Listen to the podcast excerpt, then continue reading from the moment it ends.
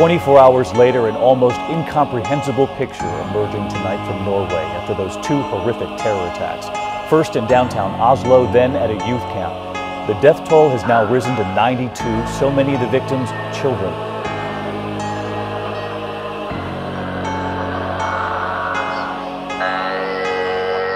Namen Adresse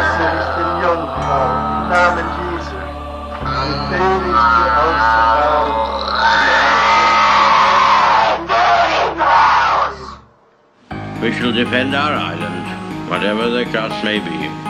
We shall fight on the beaches. We shall fight on the landing grounds. We shall fight in the fields and in the streets. We shall fight in the hills. We shall never surrender.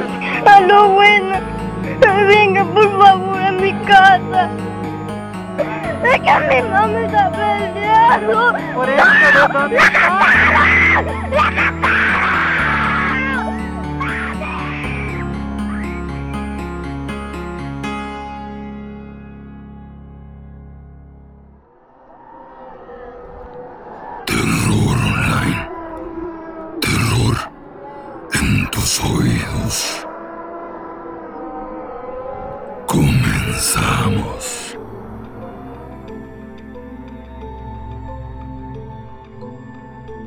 buenas noches. Bienvenidos a este nuevo capítulo del podcast Terror Online, donde estaremos hablando de temas interesantes relacionados con lo paranormal, lo oculto y todo aquello que por las noches no nos deja dormir. Muchas veces hemos visto que algunos personajes a lo largo de la historia han sido capaces de hacer cosas terribles. Nos preguntamos qué fue lo que los llevó a hacer todo eso y cuando vemos su historia decimos, ah, fue por eso. Sin embargo, también hay historias de personajes que tenían todo en la vida. No enfrentaron ningún obstáculo o trauma, pero aún así sus nombres perduraron por las peores de las razones. Una de las preguntas sobre los asesinos y criminales en general que siempre ha estado en las mentes de quienes los estudian y escuchan sus historias es, ¿los asesinos se hacen o nacen? Esta pregunta genera una gran cantidad de debates y cada quien tiene su opinión. Si hay alguna verdad absoluta, la desconozco. La historia del día de hoy los hará hacerse esa pregunta y me gustaría escuchar sus respuestas en los comentarios de la publicación. La historia me pareció emocionante, pero desde ahorita les aviso que es dura de escuchar. Así que, si están escuchando este episodio en compañía de gente sensible o ustedes lo son, están advertidos. Sin más preámbulos, bienvenidos al episodio número 67 del podcast Terror Online. El tema del día de hoy, Odio y Venganza, parte 1. La historia de Carl Pansram. El 28 de junio de 1891, nació un chico en East Grand Forks, Minnesota. Fue el octavo y último hijo de la pareja de inmigrantes Johan y Matilda Pansram. Su nombre fue Carl. Carl no recibió el mismo cariño que sus hermanos recibieron antes que él, no porque sus padres no lo quisieran o tuvieran a un hijo favorito, sino porque simplemente estaban cansados.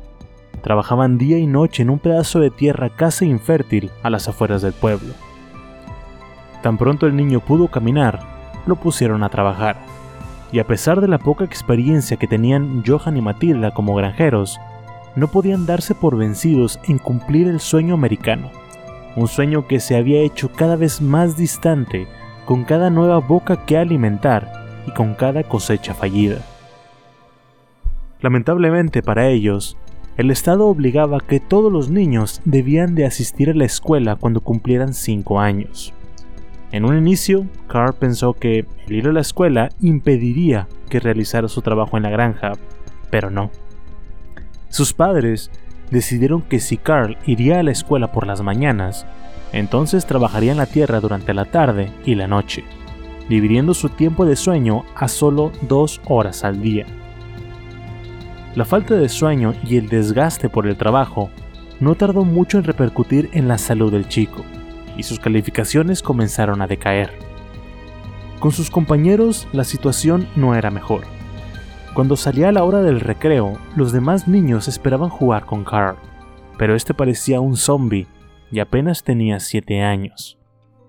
Después desarrolló una tos que no parecía irse nunca, junto con una docena más de enfermedades menores que su familia no podía tratar porque no tenían dinero para pagar un doctor. Después de meses de esta rutina, Carl desarrolló una peligrosa infección en el oído. Este se hinchó tanto que lo dejó sordo del lado izquierdo. Además de esto, la infección afectó su balance tanto que no podía caminar derecho. Y si Carl no podía caminar, entonces no podía trabajar. Y eso para sus padres era inaceptable. Por esta razón, su padre decidió que aplicaría la experiencia que había obtenido trabajando con los animales de la granja. Toda la familia se reunió en el comedor y sostuvieron el cuerpo de Carl mientras que su padre trabajó en el oído de su hijo con un cuchillo de cocina. Trató de arrancar el origen de la infección. Cada uno de sus hermanos tuvo que hacer uso de todo su peso para mantener a Carl en el lugar mientras éste gritaba de agonía. Fue una suerte que se desmayara del dolor antes de que su padre introdujera el cuchillo hasta llegar a su cerebro. Carl despertó de su desmayo cuando su padre vertió agua hirviendo en la herida que había abierto con la intención de limpiar la herida. En esta ocasión ni siquiera toda la fuerza de la familia lo logró contener. Carl se liberó, gritó con toda la fuerza de sus pulmones y cuando uno de sus hermanos trató de contenerlo, Carl respondió con un fuerte puñetazo en la cara. Sus hermanos más tarde afirmaron que el dolor que había sufrido lo había llevado a inducirle una especie de frenesí. Pero la verdad era que en los intentos de su padre de llevar a cabo una cirugía, había tocado el lóbulo frontal, donde el control de los impulsos se localiza. Desde ese día en adelante, Carl comenzó a hacerse una reputación de ser violento y salvaje. Mientras tanto, la infección de su oído siguió expandiéndose hasta que tuvo que ser internado en un hospital durante varias semanas. Los cortes que su padre le había hecho había permitido que la bacteria se extendiera aún más profundo en su cabeza, lo que provocó que su cerebro se hinchara, provocando varias convulsiones cuando éste estuvo internado. Eventualmente regresó a casa, pero para entonces las cosas se habían empezado a desmoronar en la familia Pansram. El costo de la hospitalización había drenado los pocos ahorros que la familia había guardado. Hermano tras hermano había encontrado trabajo fuera del pueblo y se mudaron, haciendo cada quien su vida. Poco después, cuando la esperanza e ilusión de cumplir su sueño de vivir de su granja murió, Johan Pansram los abandonó. Le dijo a su esposa que iría con unos familiares a pedirle su ayuda, pero nunca regresó. La pobre Matilda se quedó con la granja y sus deudas. Con la ayuda de la comunidad y después de vender varias porciones de su tierra, la madre de familia logró mantener la casa intacta y lejos de las manos del banco. Matilda esperaba que sus hijos, aquellos que habían huido de la granja, le enviaran dinero para subsistir. Después de todo eran sus hijos. Sin embargo, el ambiente en el cual crecieron no había sido el mejor y ninguno de sus hijos tenía la intención de ayudar a aquella mujer que durante sus primeros años de vida los había casi explotado. Pronto los únicos que quedaron en casa fueron ella y su hijo más pequeño, Carl. Y Carl se estaba convirtiendo cada vez más en un verdadero peligro para él y para los otros. La recuperación le dio a Carl tiempo libre, algo que nunca había tenido en su vida, así que comenzó a vagar por el pueblo trató de entender cómo era posible que otras personas tuvieran mucho y otros como él no tuvieran nada. Aún era muy joven para comprender ciertas cosas, pero de lo que estaba seguro es que quería todas las cosas que los ricos tenían. Su primer arresto vino tiempo después, no por robo, sino por intoxicación pública. Su padre se había ido y dejó detrás una reserva de alcohol. Carl se encargó de secarla, Después comenzó a visitar los bares del pueblo en donde fue adoptado por los ebrios como una clase de mascota. La policía lo vio peleando con otro chico unos cuantos años mayor. Pensaron que estaban jugando, pero cuando se dieron cuenta de que Carl estaba ebrio, no tuvieron otra opción más que llevárselo. Después de ser liberado, Carl no esperó mucho tiempo antes de volver a los bares. El alcohol hacía que su vida pareciera un poco menos injusta, y con el tiempo se volvió necesaria para superar el día. Con frecuencia veía hacia la casa de los vecinos. Su granja se mantenía siempre inmaculada y podía darse cuenta de que eran una familia feliz con ciertos lujos.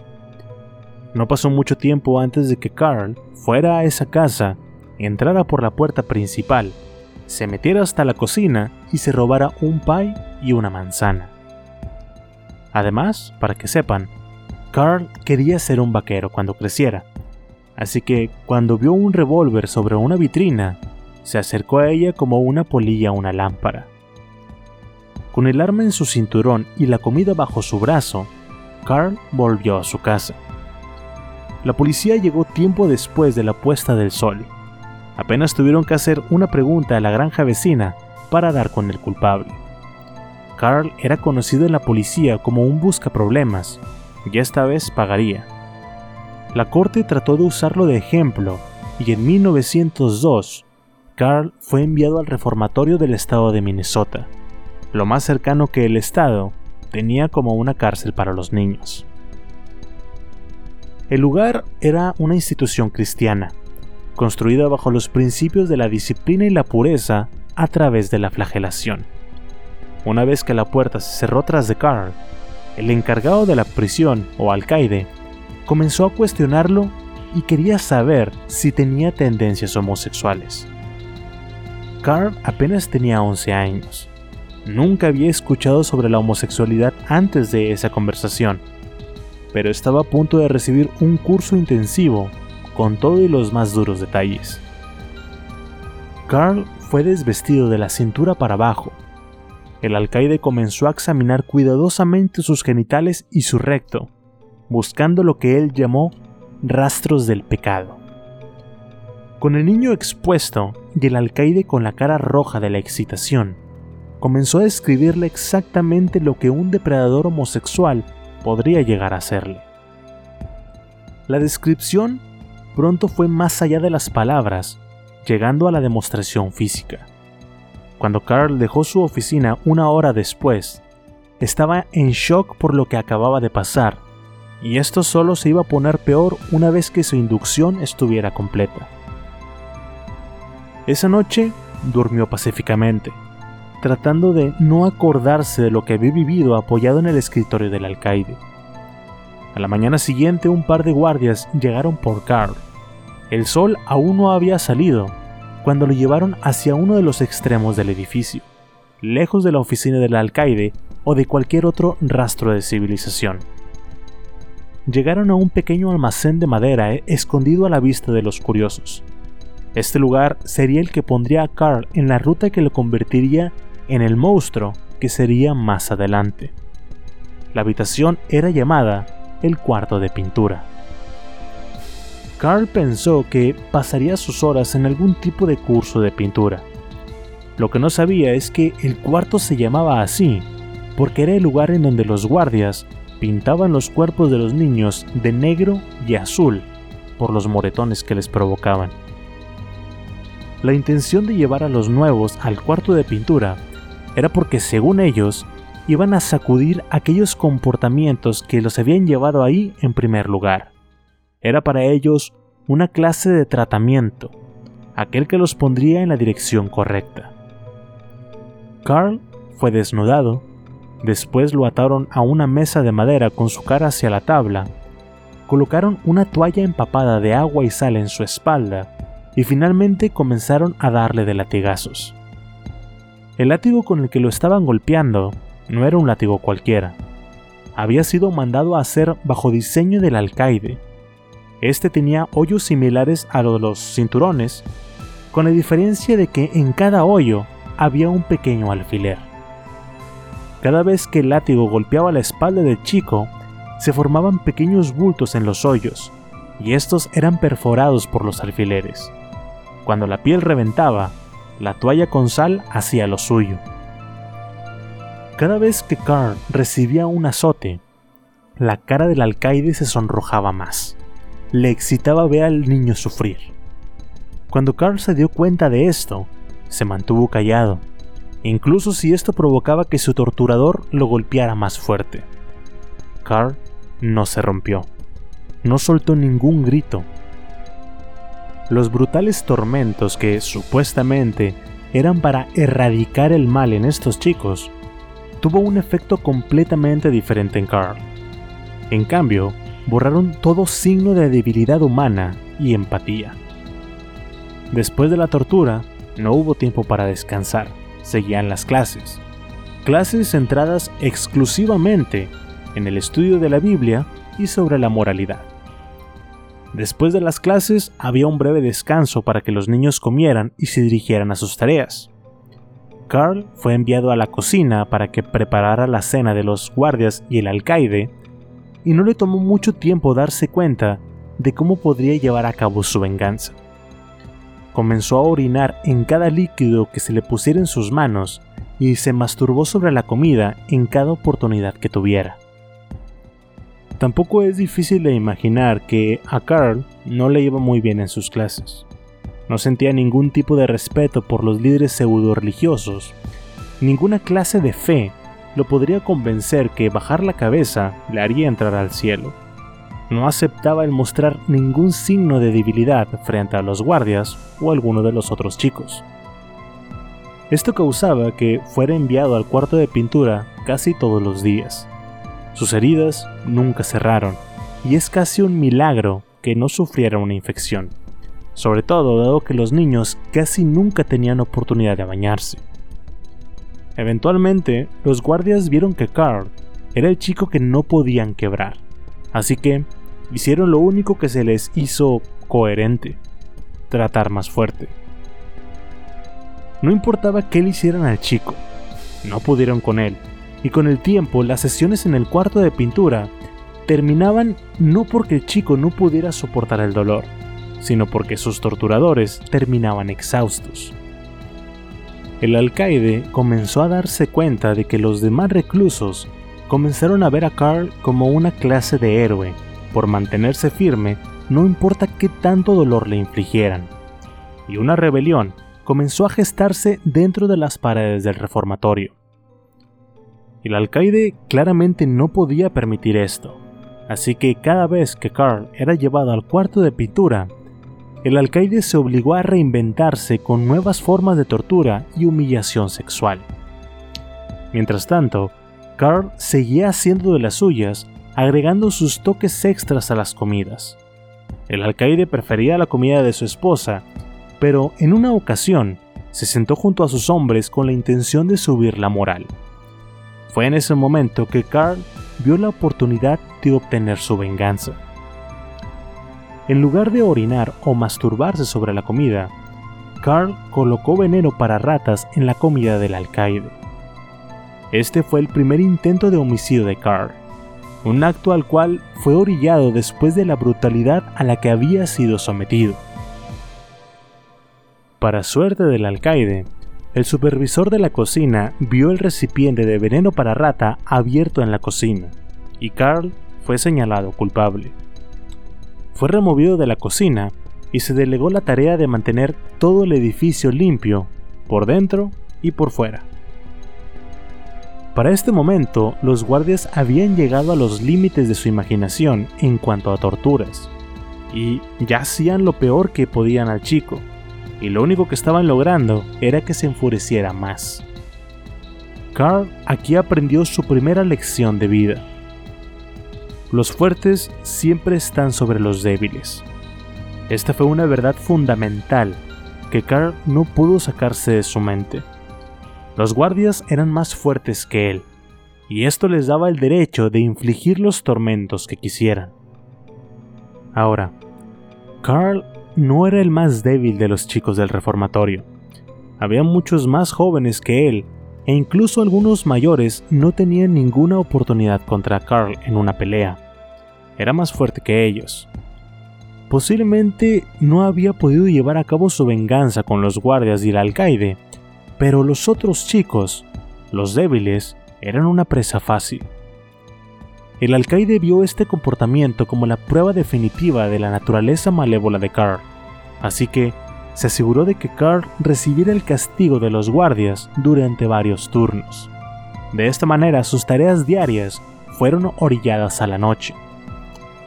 El alcaide pensó que el cansarlo sería la manera de prevenir que se diera a sus impulsos.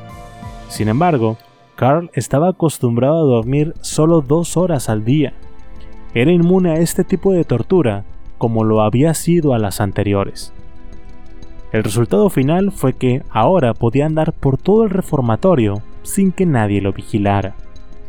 Además, el hecho de que Carl trabajaba limpiando el lugar le permitía el acceso a sustancias peligrosas que, en las manos incorrectas, podrían ser mortales.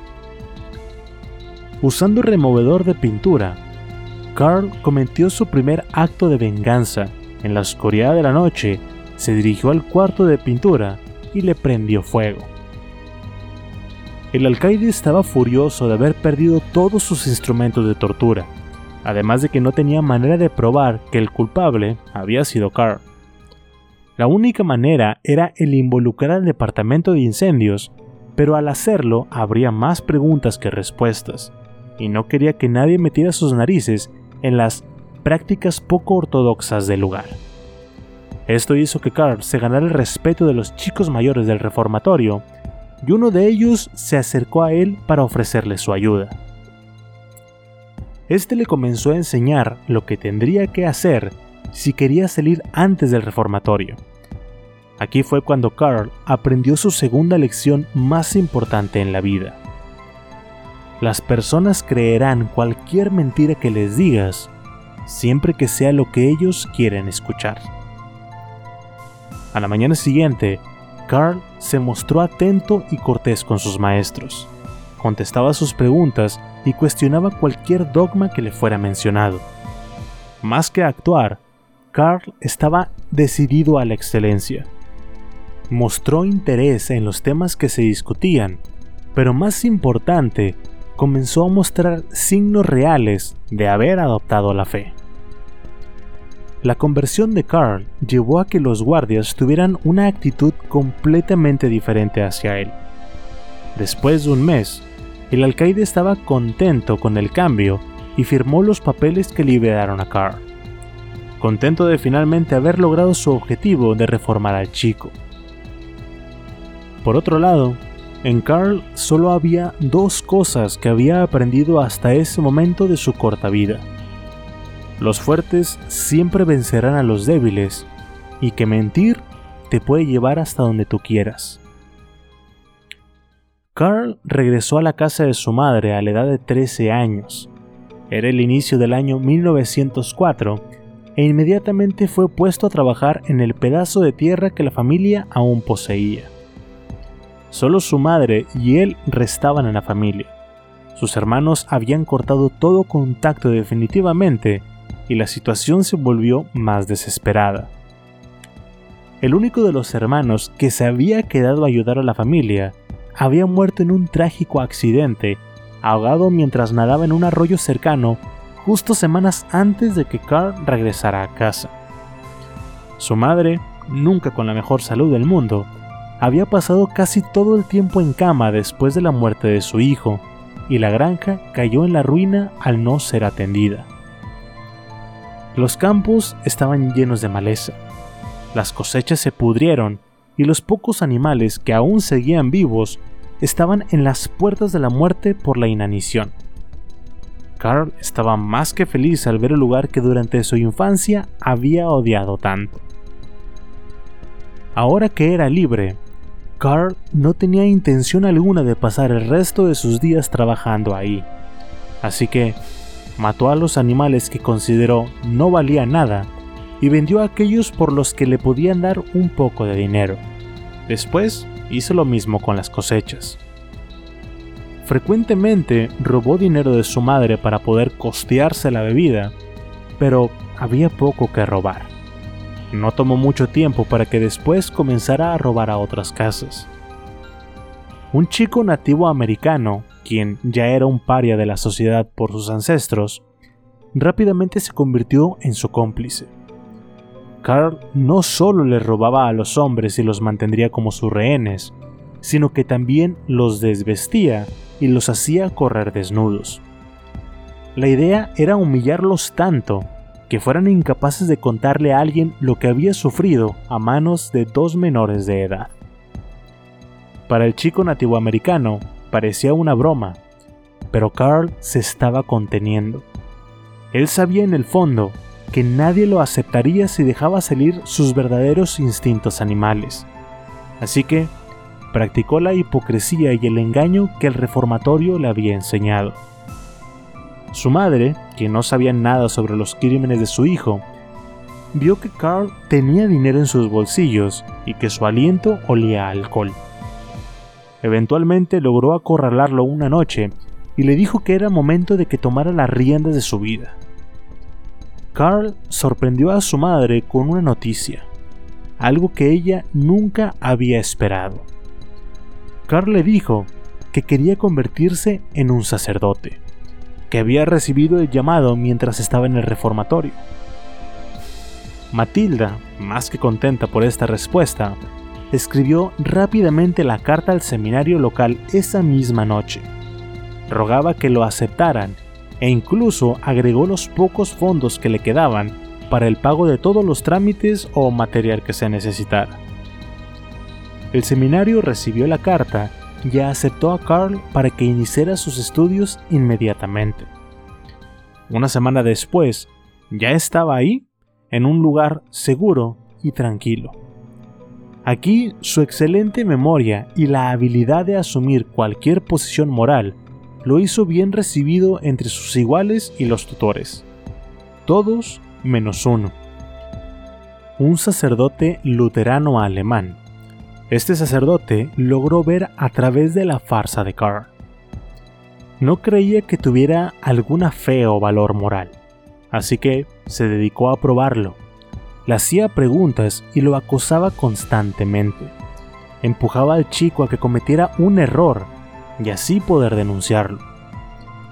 Carl pudo esquivar cada uno de los ataques de este hombre por un tiempo, pero al final su temperamento salió a la luz, y no tomó mucho tiempo después antes de que sus tranquilas respuestas se convirtieran en gritos. Esta era la clase de prueba que el sacerdote luterano buscaba, una falta de disciplina, algo que en el seminario era castigado solo con una cosa, castigo corporal. Los tranquilos días en la escuela pronto se convirtieron en golpizas diarias suministradas por nadie más y nada menos que el sacerdote alemán. Mientras tanto, Carl siguió cometiendo algunos robos menores que le pudieron dar dinero para irse a beber siempre que no estuviera en el seminario. Las personas del pueblo aún dejaban sus casas abiertas, era el terreno de caza perfecto para un chico como Carl. En uno de sus robos, además de dinero, Carl logró de hacerse de un artículo en particular que consideró un tesoro, un revólver Colt. Carl lo llevaba siempre con él, no importa a dónde fuera. Disfrutaba el poder que el arma le daba. En lo que sería el último día en el seminario, el sacerdote luterano confrontó a Carl después de clases, pidiéndole pruebas de que había entendido la clase. La discusión pronto escaló a empujones, y en uno de estos, la pistola que estaba en la chaqueta de Carl cayó al suelo. Ambos, el sacerdote y el seminarista, se quedaron congelados por un momento viendo hacia la pieza de metal entre ellos. Entonces, sin dudarlo, Carl levantó el arma apuntó hacia la cara del sacerdote y jaló del gatillo. El sacerdote se quedó petrificado en silencio. El único ruido que se escuchó en la habitación fue el del martillo de revólver, pero no hubo ninguna detonación. El arma no había recibido mantenimiento y los mecanismos del arma estaban averiados. Varios maestros y estudiantes vieron la escena y se apresuraron a desarmar a Carl. Pero, a pesar de la conmoción y el intento de homicidio, nadie en el lugar quiso llamar a la policía. Ninguno de los sacerdotes del lugar quería explicarle a la policía cómo era posible que un chico que había llegado con la esperanza de convertirse en sacerdote terminara casi siendo un homicida. Nadie juzgó a Carl. En cambio, se le hizo la sugerencia de que buscara ser sacerdote en otra parte.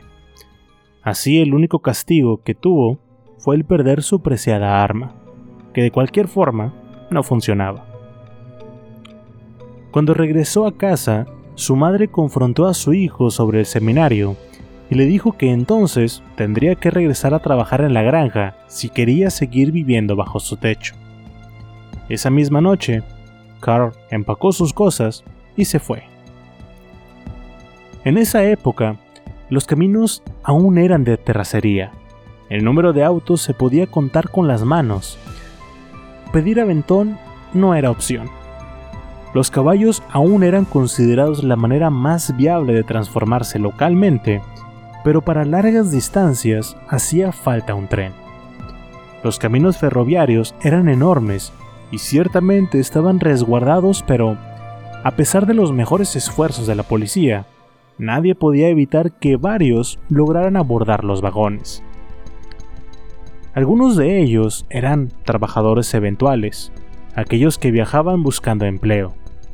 Algunos otros eran vagabundos que trabajaban si encontraban algo que hacer, pero no estaban interesados en ser parte de la sociedad.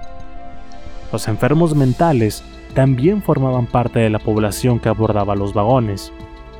Eran todos aquellos que habían sido desterrados de sus casas por haber nacido diferentes. Todas estas personas podían separarse en dos grupos.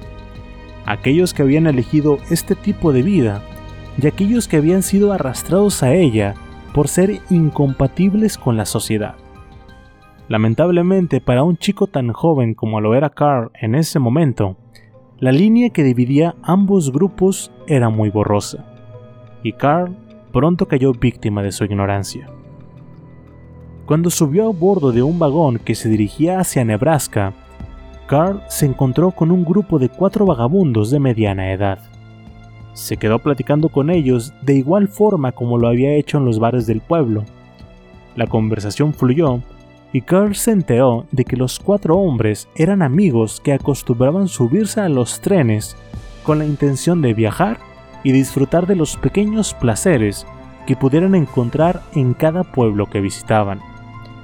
Placeres que pensaban compartirle a Carl, de 14 años en ese entonces. Primero, la botella de whisky pasó de mano en mano. Carl estaba contento de estar con ellos pero entonces la noche tomó un giro más siniestro. Mira chico, le dijo uno de ellos. Hay algo que solemos hacer juntos, algo que se siente realmente bien, y creemos que lo podrás disfrutar tanto como nosotros. Los cuatro hombres se pusieron de pie y comenzaron a desabrocharse los cinturones y a desvestirse. Las ropas que contenían su hedor ya no estaban más, y los hombres parecían haberse vuelto inmunes al hedor del otro.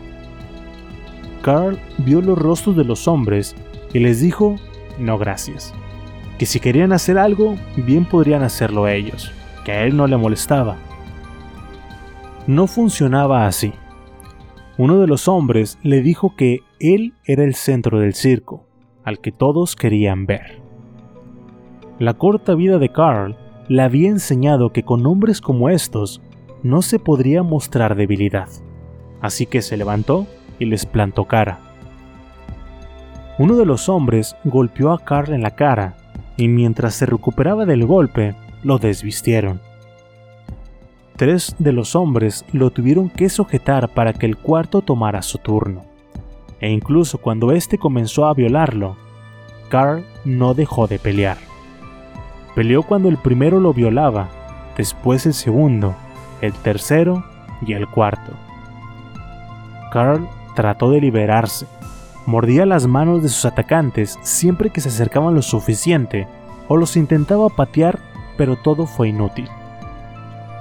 Los cuatro hombres tomaron turnos durante toda la noche, hasta que la sangre de Carl se mezcló con los fluidos y estos le recorrieron los músculos, hasta que Carl estuvo lo suficientemente cansado como para poder mover un músculo. Cuando terminaron, los violadores lanzaron a Carl del tren en movimiento justo antes de que llegaran a la siguiente parada. Habían visto cuánta pelea había mostrado y no tenían la intención de dormir cerca de él. Eso sí, podrían ser unos violadores, pero no eran ladrones. Lanzaron las pertenencias de Carl junto con él. No fue sino hasta la mañana siguiente que retomó la conciencia. No sabía en qué momento se había desmayado. Estaba tirado junto a las vías y sus pertenencias estaban regadas por todas partes. Todo lo que Carl había aprendido sobre la crueldad hasta este punto había sido a manos de otros hombres. Aquí, él aprendió otra lección. No solo se puede obtener placer de los demás a través de la venganza o la superioridad, sino también de su carne. Nunca había sido tan humillado como ese día que los vagamundos tomaron turnos. Nunca se había sentido tan débil e inútil, ni siquiera cuando el alcaide del reformatorio lo había examinado entre comillas. Así, la idea de que podría causarle el mismo tipo de sufrimiento y terror a otros comenzó a cuajar en su mente.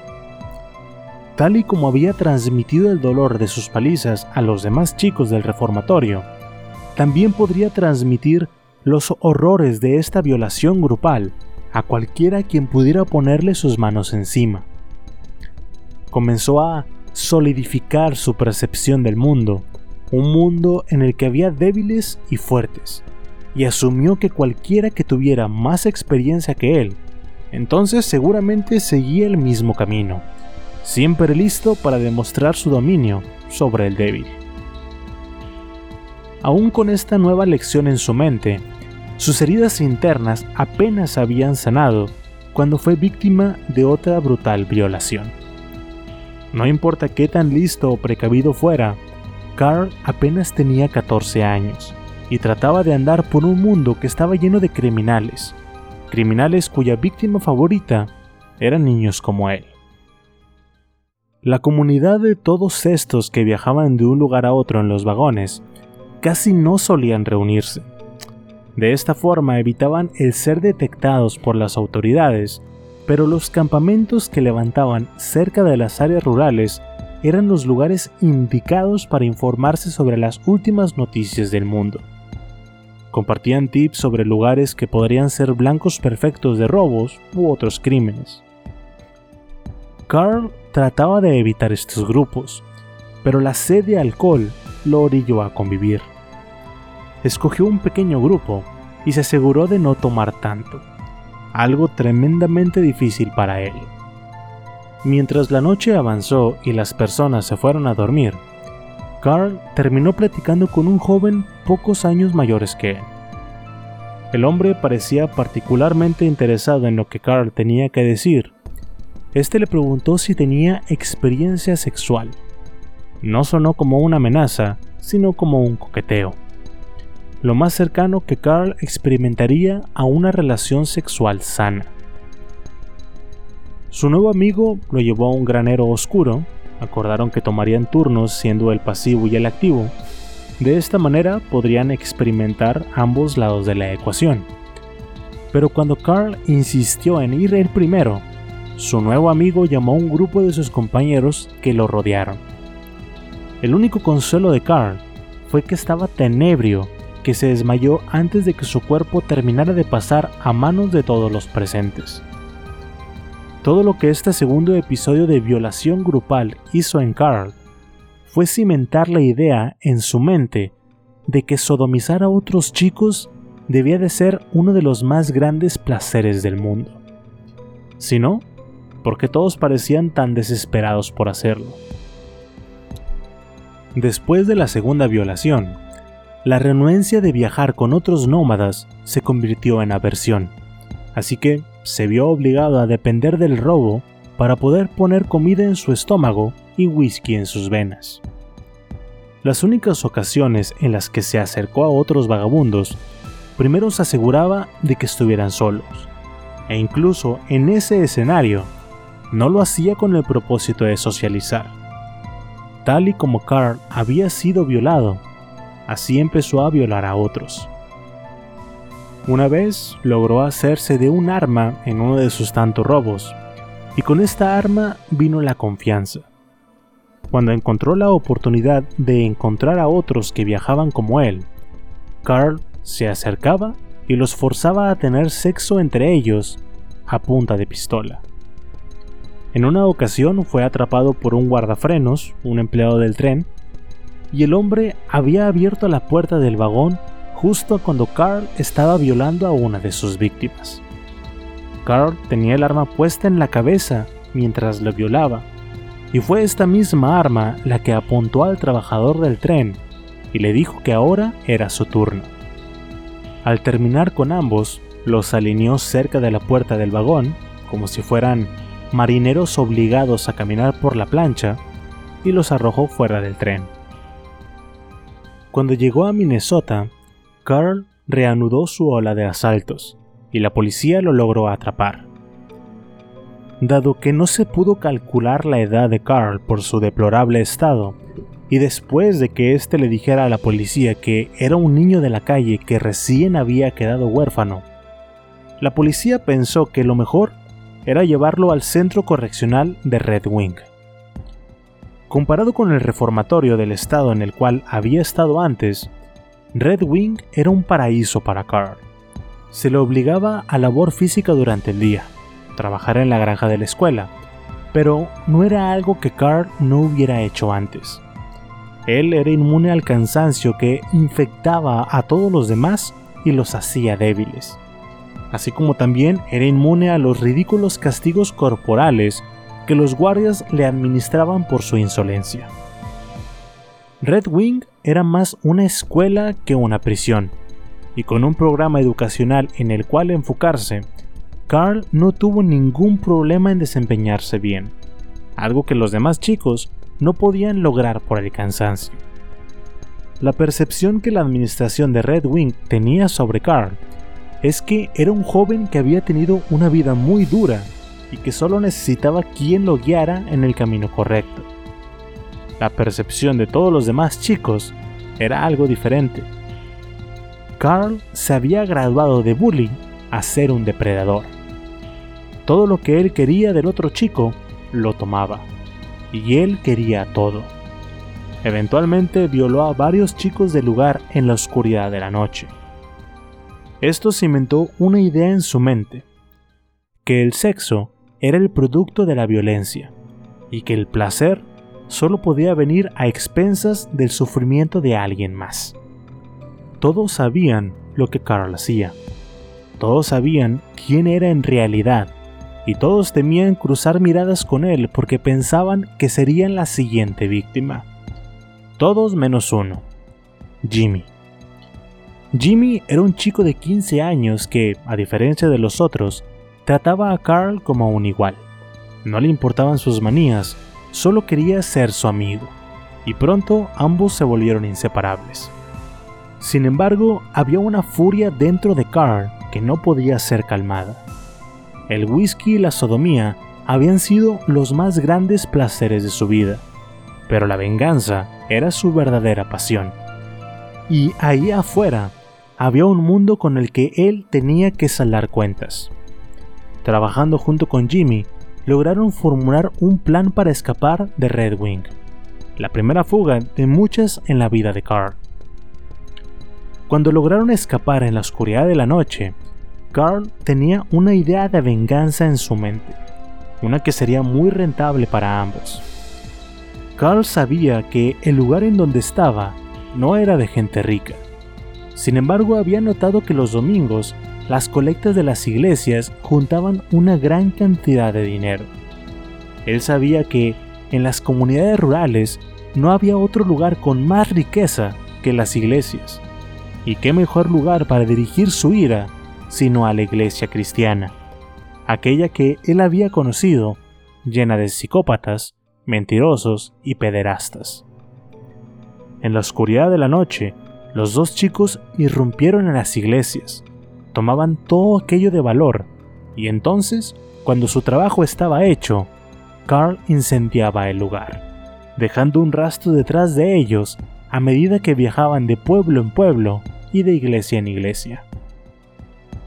Carl y Jimmy eran el equipo perfecto. Eran casi invisibles para la policía gracias a su constante movimiento. En ese entonces había poca comunicación entre las agencias de policía, y con salir de un pueblo era más que suficiente para que les perdieran el rastro. Desafortunadamente para Jimmy, su suerte no duró para siempre. Jimmy fue capturado tratando de vender un candelabro que había robado de una de las iglesias, y fue procesado por robo mientras que Carl no esperaba en su campamento. No fue sino hasta días después que se aventuró al pueblo cuando se enteró de lo que había pasado. Para entonces Jimmy ya había sido enviado a la prisión de adultos para que cumpliera lo que le quedaba de condena por haber interrumpido la de Red Wing. Y de ahí le sumaron sentencias por todos los crímenes que había cometido posterior a su escape. Nunca volvió a ver la luz del día. Carl, por su parte, comenzó a abordar los trenes una vez más.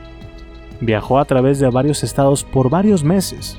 Pasaba tiempo en los bares de los pueblos, lo suficiente antes de que cualquiera pudiera saber su nombre, y fue ahí, en Kansas, en donde se quedó sin dinero, y donde Carl pensó que su vida debería de tener un propósito mayor. Él sabía que disfrutaba la violencia y sospechaba que matar a alguien sería lo siguiente a experimentar. Pero también seguía siendo un niño y tenía ciertas ideas aún. Ideas sobre convertirse en un personaje legendario, igual que un vaquero. Las guerras con los indios aún se llevaban a cabo en el oeste. Los nativoamericanos eran representados en los periódicos como salvajes que debían de ser orillados al olvido que merecían. Carl podría no convertirse en el vaquero que siempre había soñado, pero pensó que sería buena idea acercarse a su sueño de pelear con los indios, así que se enlistó en el ejército. Se presentó ebrio a enlistarse, pero cuando estuvo sobrio, Carl ya estaba en el campamento arrepintiéndose de su decisión. Sobresalió en el manejo de las armas, así como en actividades físicas, pero era incapaz de seguir una orden sin discutir. Su comportamiento rebelde había permanecido inquebrantable después de todos estos años, y este pronto nubló todo aquel buen trabajo que logró hacer en el ejército. Había opiniones divididas entre los oficiales. Algunos pensaban que era material para líder, que podría guiar a los hombres a la pelea, pero también había quienes pensaban que no respetaba la línea de mando. Además, con los pagos del ejército atrasándose frecuentemente, Carl se obligó a permanecer sobrio. Y peor para él, la mayoría de los hombres que estaban en el ejército eran mayores y más fuertes que él. Estaba seguro de que no podría forzar a alguno a tener sexo, así que la combinación de todo esto hizo que su frustración comenzara a ebullir. Antes de uno de sus pagos, Carl aún tenía un poco de dinero. Se escapó del campamento para ir a beber y ahí fue donde se lo gastó. La próxima vez que salió del campamento fue para atender unos negocios. Identificó el lugar de la base en donde se guardaban los objetos más valiosos del lugar, y un plan comenzó a formularse en su cabeza. A menos de unas semanas después de que su entrenamiento comenzó, Carl fue atrapado escapando de la base el escapar hubiera resultado en un castigo menor. De no ser porque con él llevaba una bolsa llena de uniformes que pensaba vender fuera de la base. El robo era un delito criminal, y robarle material al ejército valorado en 88 dólares, una cantidad grande en ese momento, era sinónimo de traición. Sin embargo, ninguno de sus superiores sabía qué hacer al respecto. No sabían la manera adecuada de castigarlo por su transgresión. Afortunadamente, el ser parte del ejército ofrece una simple solución a un problema que no se sabe resolver, la cadena de mando. El tema de Carl pasó de un lado a otro, subiendo en los niveles del ejército hasta llegar con un hombre llamado William Howard Taft, el entonces secretario de guerra del presidente de los Estados Unidos, Theodore Roosevelt. Taft le echó un vistazo al caso de Carl y pensó que este chico Pansram sería un ejemplo perfecto para los otros hombres en el ejército. A pesar de su juventud y de la naturaleza menor de su ofensa, Carl fue dado de baja del ejército de forma deshonrosa y se le envió a cumplir la máxima sentencia posible por su crimen en un lugar llamado Fort Leavenworth. El lugar era considerado la peor prisión de todo el país. Carl maldijo al hombre detrás del escritorio y juró venganza. Incluso cuando la idea de que un niño como él pudiera suponer una amenaza para un hombre como Taft provocó las risas de todos alrededor de él. La corte marcial fue breve y Carl fue enviado a prisión para cumplir una sentencia de dos años.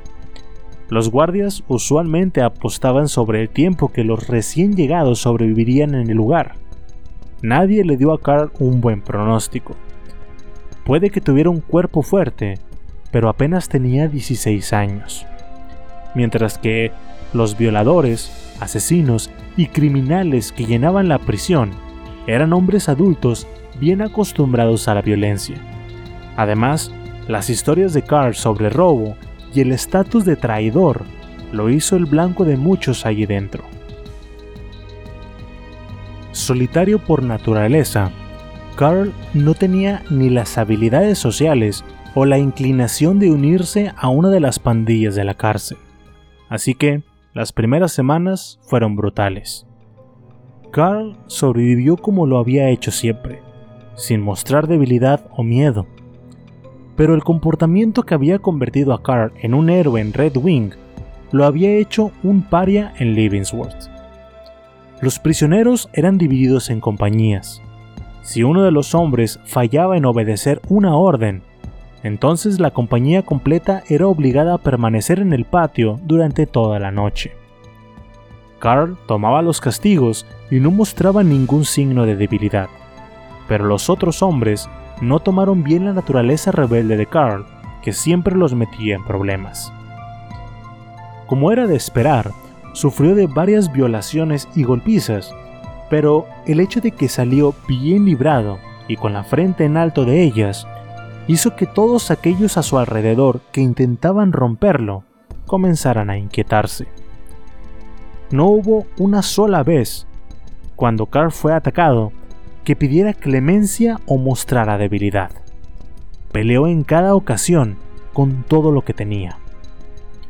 Después de un mes en Leavenworth, Carl estaba ganando todas sus peleas y perdiendo el interés de los violadores. Los demás prisioneros comenzaron a respetar a Carl. Pero eso era con los prisioneros. Con los guardias, Carl era aún más agresivo, y esto solo resultaba en un escenario posible ser brutalmente golpeado, dejándolo casi al borde de la muerte. Uno de los castigos comunes por este comportamiento era el colocarles camisas de fuerza a los prisioneros. Se las ajustaban tanto que perdían el conocimiento. Un estado en el que Carl terminaba casi todos los días. Esta chispa de rebelión comenzó a mover a los demás prisioneros ya no lo consideraban el traidor y aquel que los obligaba a cumplir castigos grupales. Ahora era el rebelde que no dejaba que nadie le dijera qué hacer. Los prisioneros comenzaron a protegerlo de la atención de los guardias. Cada día, los prisioneros de la compañía de Carl eran obligados a marchar 6 kilómetros hasta una cantera en donde trabajaban turnos de 9 horas. Después volvían marchando de nuevo. Las autoridades del lugar pensaron que sería una buena oportunidad para doblegar a Carl y le ataron una bola de metal en su tobillo. La idea era cansarlo hasta que se rindiera. Sin embargo, en lugar de quebrarlo, lo hicieron más fuerte. Para cuando el primer año de su condena terminó, Carl era más fuerte que dos hombres. Cuando los guardias lo golpeaban con sus macanas, era más probable que éstas se rompieran a que hicieran algún efecto. Tal y como su primera estancia en prisión había endurecido su determinación, Leavenworth lo hizo con su cuerpo. Eventualmente, los guardias comenzaron a darle su espacio. Con esta libertad, Carl logró cazar a los violadores y pederastas que habían abusado de él cuando recién había llegado, y se aseguró de que supieran quién estaba a cargo de la única forma que conocía. La prisión le había dado a Carl la oportunidad de ser el monstruo que realmente era. Cuando Carl dejó Fort Leavenworth en 1910, la experiencia lo había convertido en el hombre que sería por el resto de sus días. En prisión se había dado cuenta de que los hombres eran poco más que la suma de sus apetitos. Con este pensamiento en mente, Carl Pansram se propuso aterrorizar a quien pudiera, antes de que ellos lo hicieran con él. Su campaña de terror apenas estaba por comenzar y esta historia continuará.